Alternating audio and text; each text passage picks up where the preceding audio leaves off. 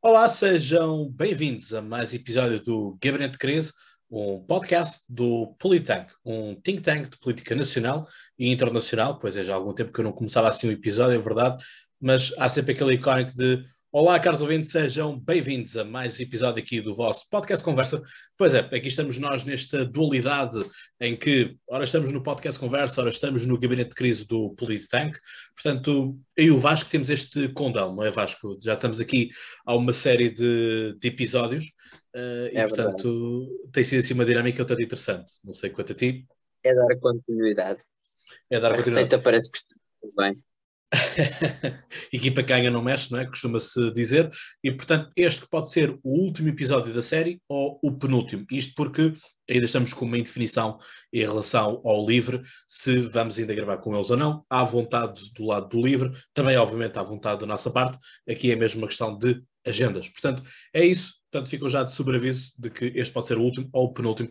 E, portanto, hoje, sendo o último ou o penúltimo uh, episódio, temos nada mais ou menos que Bruno Fialho, presidente do ADN. Uh, eh, Bruno, bem-vindo. Boa noite, Cláudio. Tudo bem? Boa noite, Vasco.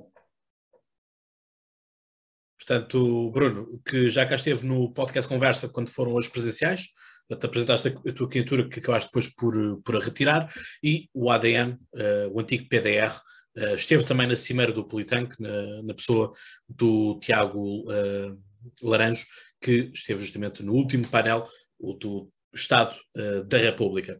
Vamos dar então início a estas uh, perguntas que colocamos a todas.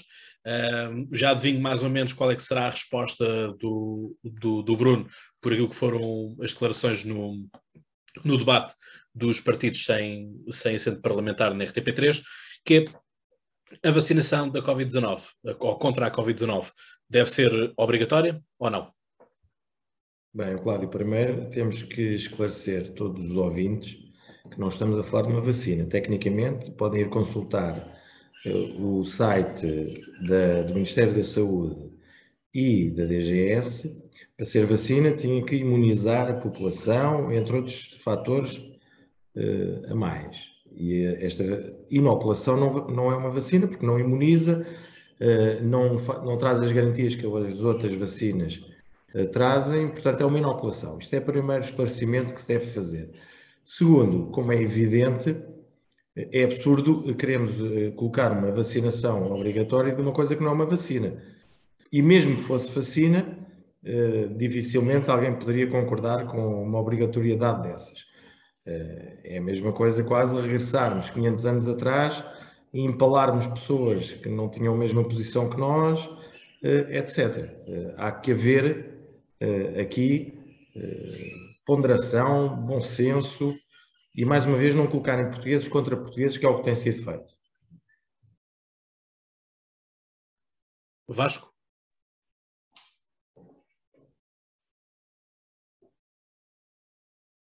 Está a ascensão Vasco. Portanto, pronto, já percebemos aqui a posição do Bruno relativamente à questão da vacinação.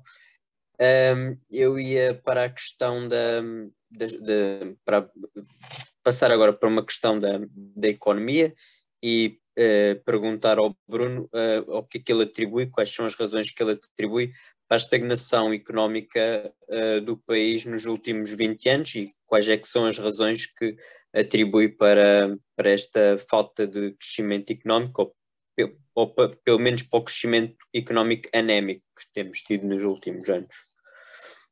É, essa pergunta é, é muito fácil de responder. Eh, são as forças partidárias que se tentam manter no poder, criando eh, um coletivismo que vai votar em todas as eleições para mantê-los no, poder. Eh, ou seja, nós temos milhões de pessoas que gravitam à volta dos partidos políticos, das câmaras municipais, do próprio, dos próprios governos que sucedem na Assembleia da República e que são um nicho, eh, chamemos de mercado desses partidos políticos, que garantem 2 eh, a 3 milhões de votos em todas as eleições, sendo que o resto é abstenção, porque não se revê nos partidos políticos.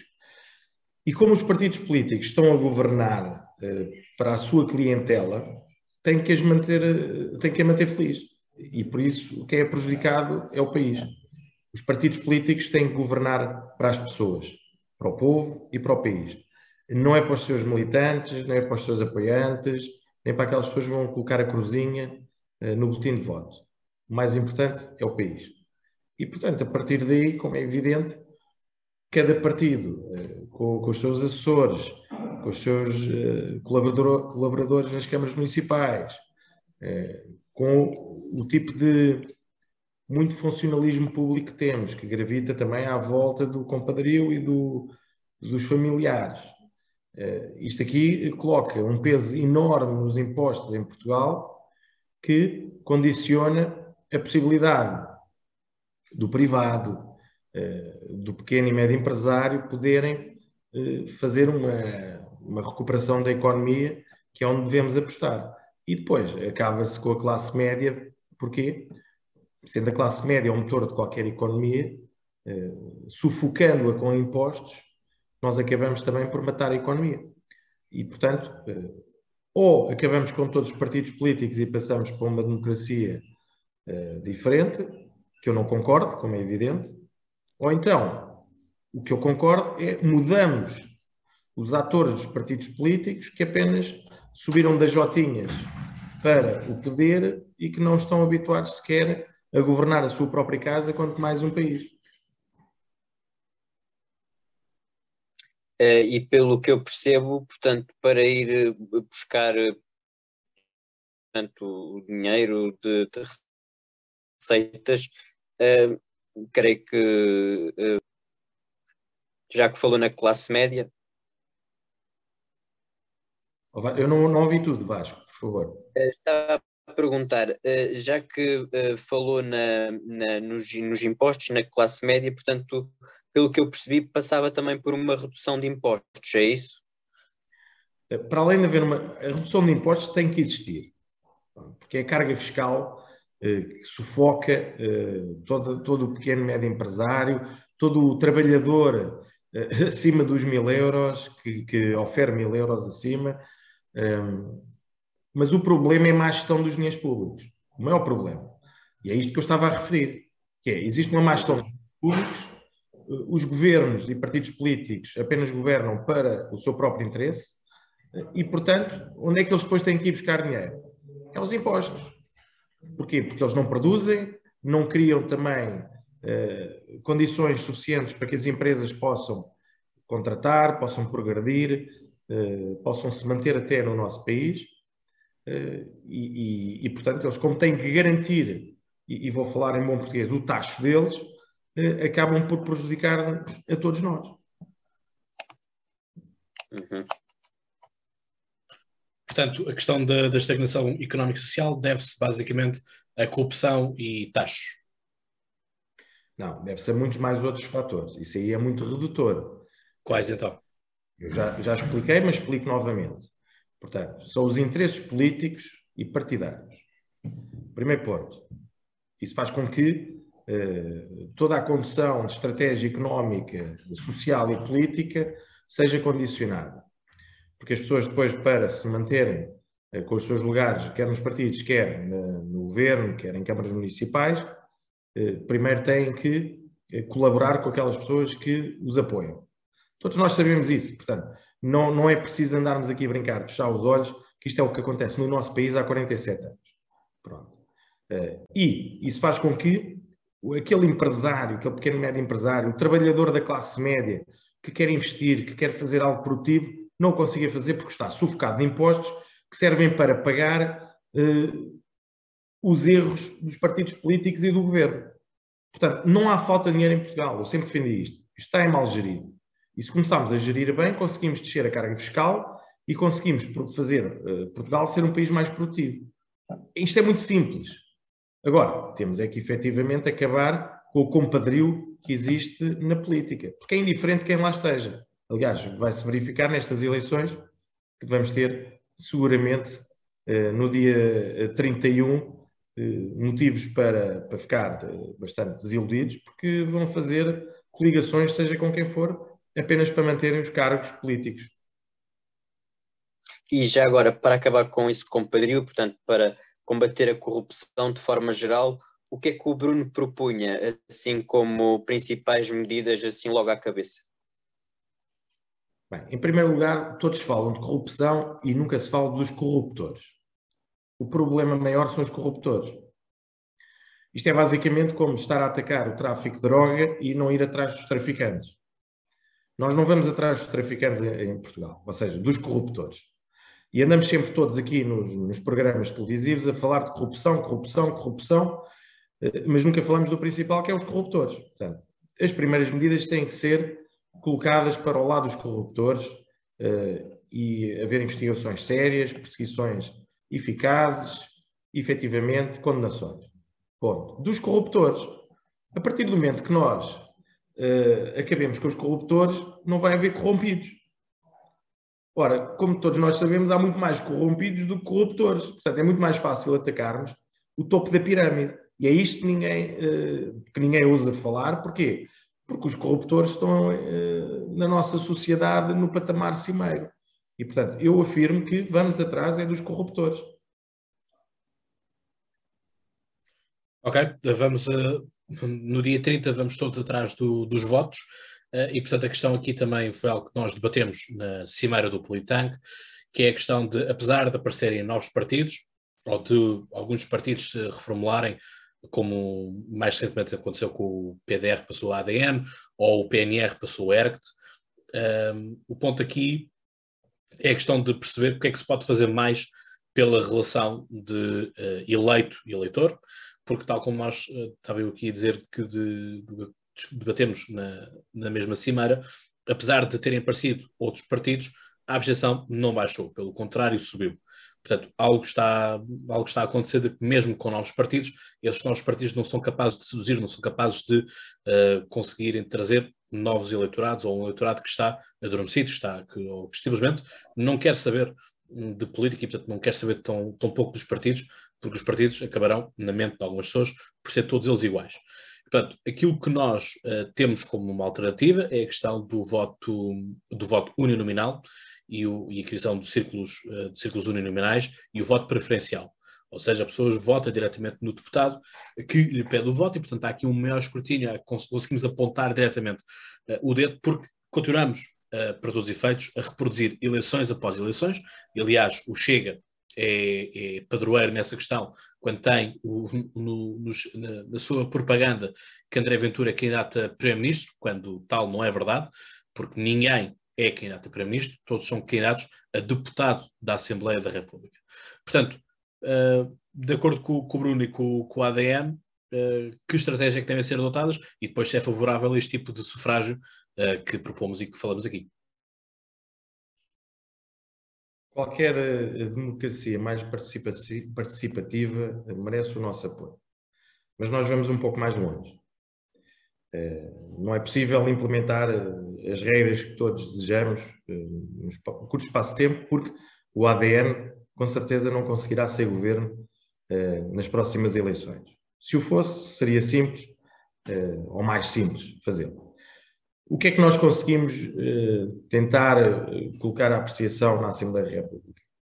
Será aqui um, misto de um referendo especial em que vai determinar uh, um posicionamento político dos partidos e do próprio governo relativamente às leis, decretos-leis, regulamentos, posições que tomam.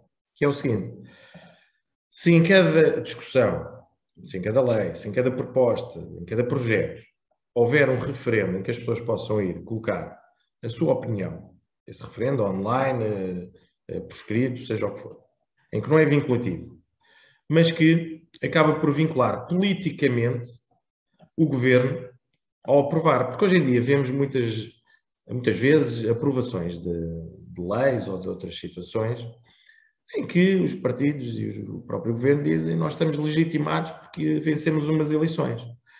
Se houver ao lado dessa votação 100 mil pessoas a dizer que são contra determinada lei, ou determinado projeto de lei, ou determinada resolução, essa legitimação já fica, já, já perde a partida.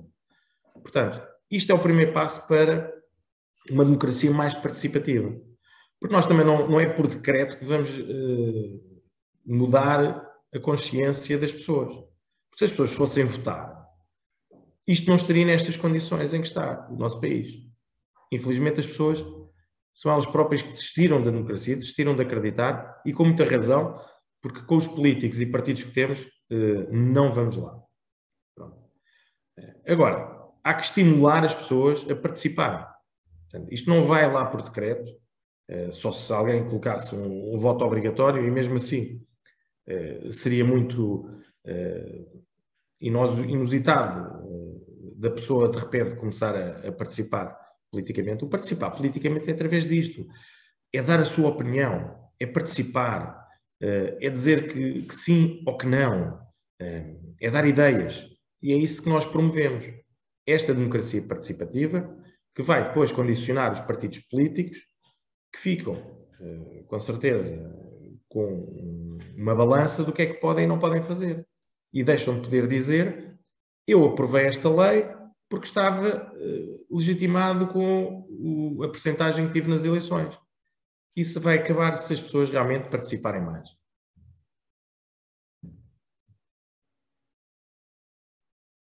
Portanto, é isso, é fazer com, procurar uns estímulos e procurar aqui uma democracia mais direta através dos referendos, um pouco à semelhança daquilo que faz a Suíça, por exemplo.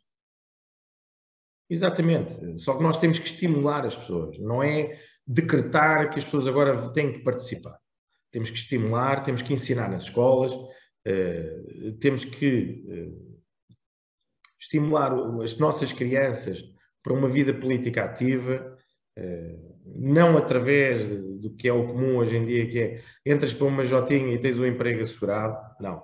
É estimular que tem espírito crítico, que vai fazer algo pelo seu país, que se participar as coisas podem mudar e dar as ferramentas, principalmente dar as ferramentas às pessoas. Porque eh, dizer apenas que vamos decretar uma, uma democracia participativa, isso representa zero. Porque continuarão a ir votar os mesmos de sempre e continuarão a existir no poder os mesmos de sempre. Nós temos é que dar ferramentas às pessoas para elas poderem utilizar. E também temos que explicar como é que essas ferramentas podem ser usadas.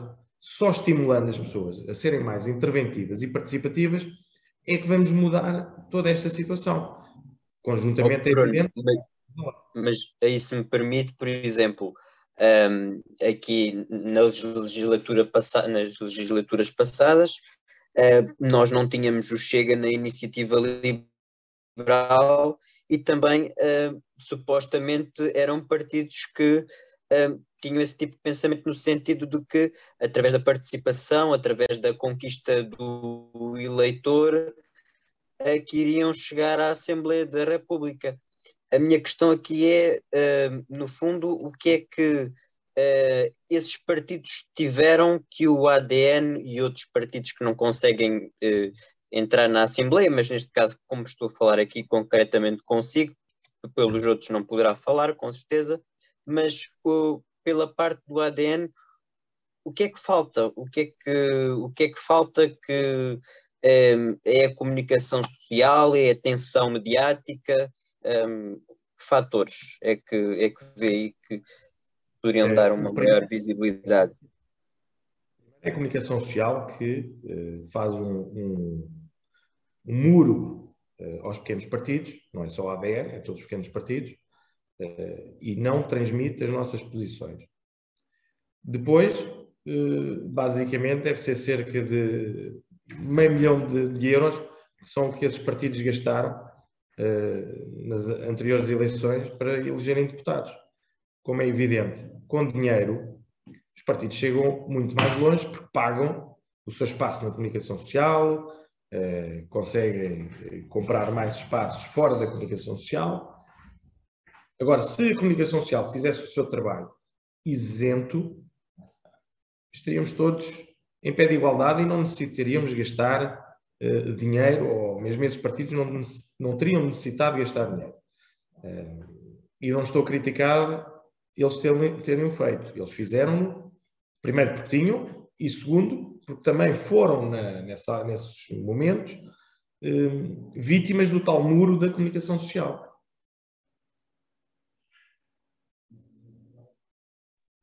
Vasco, próxima pergunta.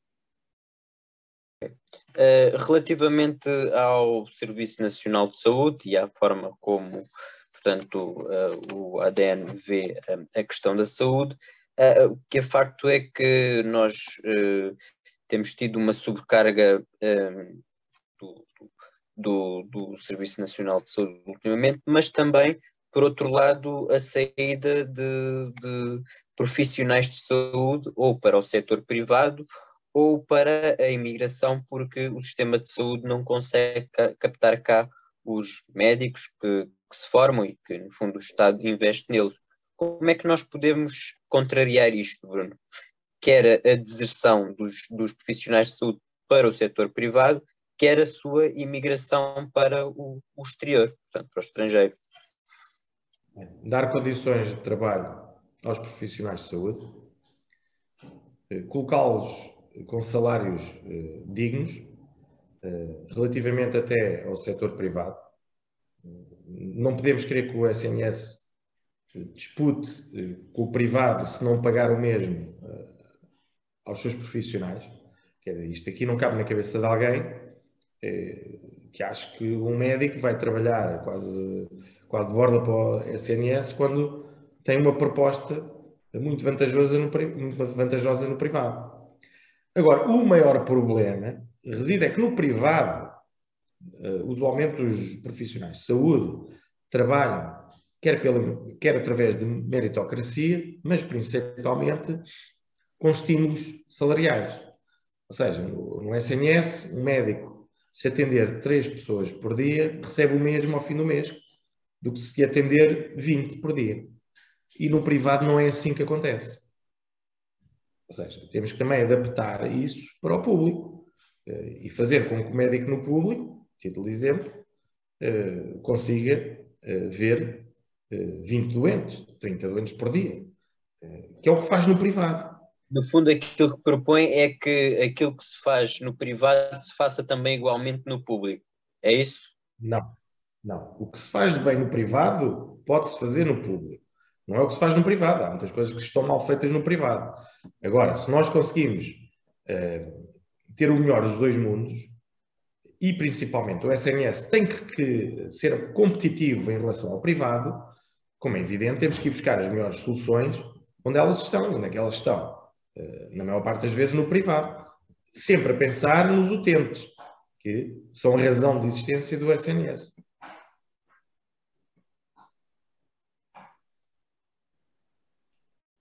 Mas a questão aqui é: ficamos então com um sistema misto? Temos que ficar sempre com um sistema misto. Eh, não podemos ter a saúde eh, apenas nas mãos, nas mãos de privados. Isso aí é, é uma situação lógica uh, e só na cabeça de neoliberais que, uh, tal como nos países comunistas, não têm qualquer posição que, possa ser defendida através de um exemplo, nós não podemos ter apenas a saúde no privado, senão acontece-nos o que acontece nos Estados Unidos da América, em que uma pessoa pode, pode morrer se não tiver o cartão de saúde ou tiver o cartão de saúde caducado. Veja o exemplo, por exemplo, do Canadá, que é um país da América do Norte, eh, e, eh, e consegue ter essa situação muito bem eh, desenhada e, e ter um, um, sistema nacional de saúde fantástico, muito superior ao português, com bons salários para os profissionais, com equipamentos recentes, tudo, e portanto o utente é sempre protegido. Nós não podemos é querer dar tudo aos privados e não tentar fazer o melhor como público. Temos que ter aqui consciência que é bom existirem privados, mas o SNS tem que sempre estar nas mãos do público. Portanto, o Estado a tutelar, basicamente é isso, não é? Basicamente é isso. Salvaguardando, portanto, aqui a posição do, do utente, para que nunca seja lesado, em nome de outros, de outros, de outros valores, de outros negócios. Sempre a posição do utente é a razão de existência do SMS. Bruno, já falámos aqui um pouco disto, mas é sempre importante nós temos aqui a, a, em, em, linha de conta, até porque também temos basicamente aqui duas visões PS-PSD, que é, por um lado, aumentar o salário mínimo, por outro, uh, as coisas não permitem, a economia não permite tanto isto. Já tivemos aqui alguns partidos é que não basta apenas uh, aumentar o salário mínimo, é preciso aumentar o salário mínimo e baixar a tributação.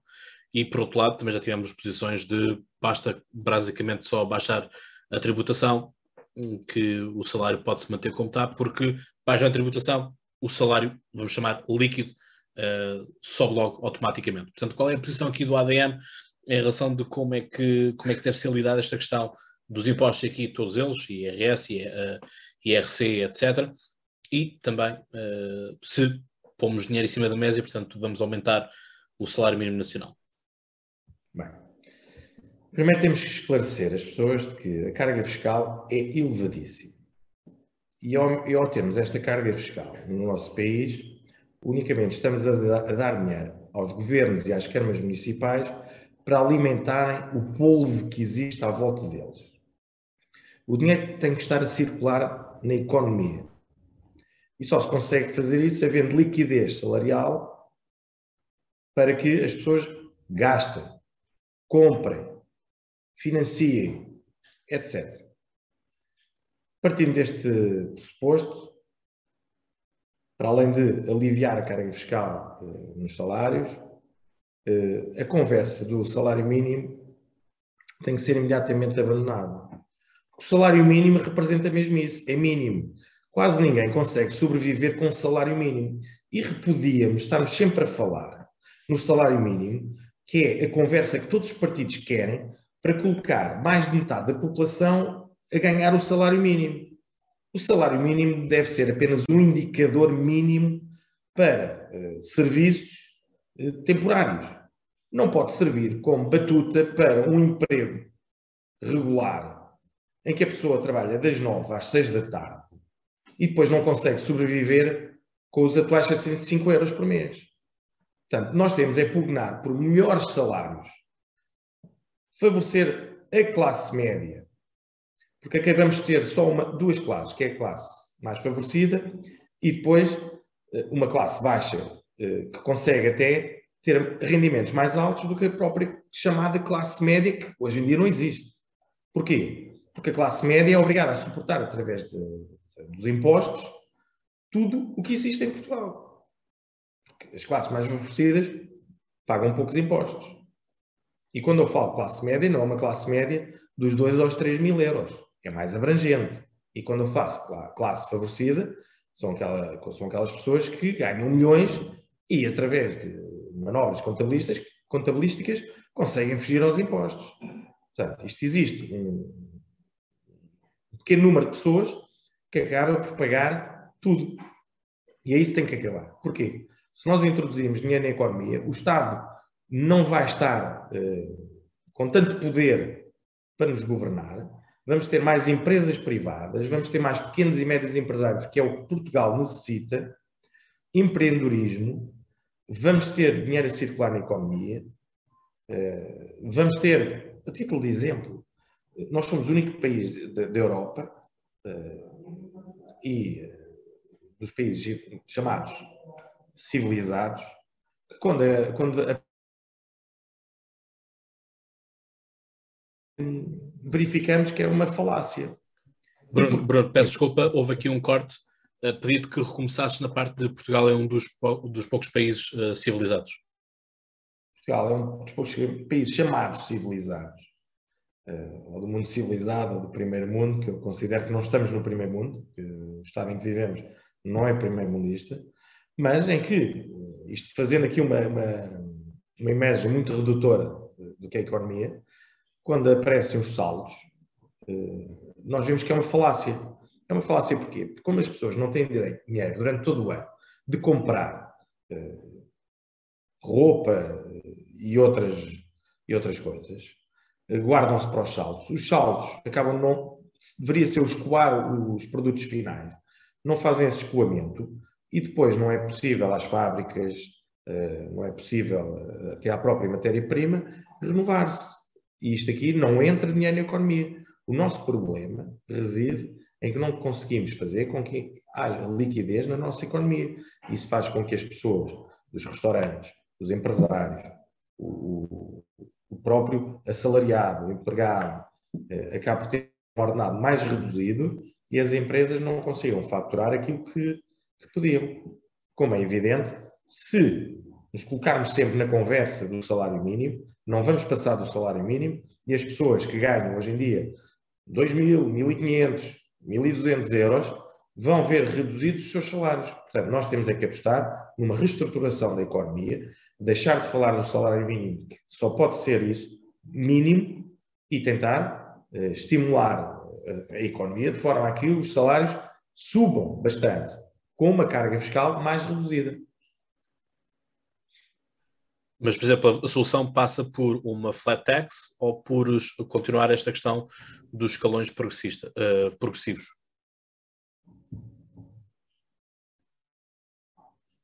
Oh, Cláudio, deixei-te ouvir porque uh, o microfone está desligado. Estava, estava a dizer que, mas mantemos esta parte da flat tax ou se vamos pelo caminho da, ou se, se vamos por este novo caminho da flat tax, uh, que alguns querem trazer para Portugal, ou se uh, mantemos os escalões progressivos e alguns até querem aumentar mais escalões, desdobrar ainda mais. É assim, a flat tax uh, não é possível de colocar no, no, nosso país e está economicamente provado uh, essa, essa posição para Portugal. E porquê?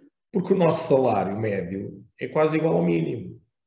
Portanto, não, não, não faz sentido. Nós temos é que adaptar a economia para conseguir, como já disse, isto é muito simples, não é preciso ser professor de economia. Eu pretendo transmitir. Nós temos que colocar mais dinheiro disponível nas mãos das pessoas, nas mãos das pessoas. Só se consegue fazer isso e da redução da carga fiscal, independentemente de como é feita essa redução, seja através da redução dos impostos diretos, IRC, ou através uh, de uh, aumentar os escalões próprios do, do IRS é indiferente a forma como é que vamos chegar a, esse objetivo. A questão é que tem que haver mais dinheiro a circular na economia e tem que haver salários mais altos. Para quê? Também para as pessoas serem mais produtivas.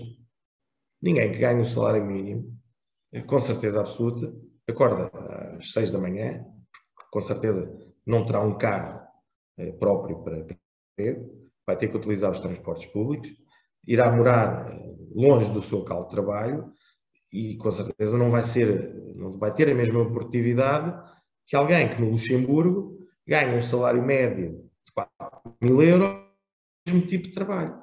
Portanto, nós temos que deixar de ser os pobres da Europa. Nós temos que ter uma mentalidade ganhadora, uma mentalidade com uma economia produtiva, temos que deixar de ser políticos, deixar e começar a falar para os portugueses. Vocês têm que ganhar melhor, têm que ser mais produtivos e temos que proteger-vos de quem, uh, essencialmente, quer manter o seu cargo político. Apenas isso. Portanto, vamos então à, à pergunta da União Europeia, Vasco.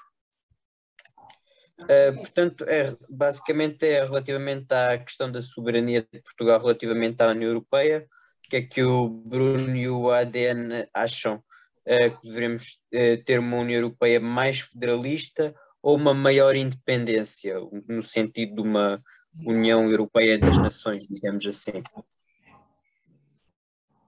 Bem, primeiro de tudo, eh, a União Europeia, como nós conhecemos, está completamente eh, diferente daquilo que foi o nosso objetivo, que era uma Europa de solidariedade.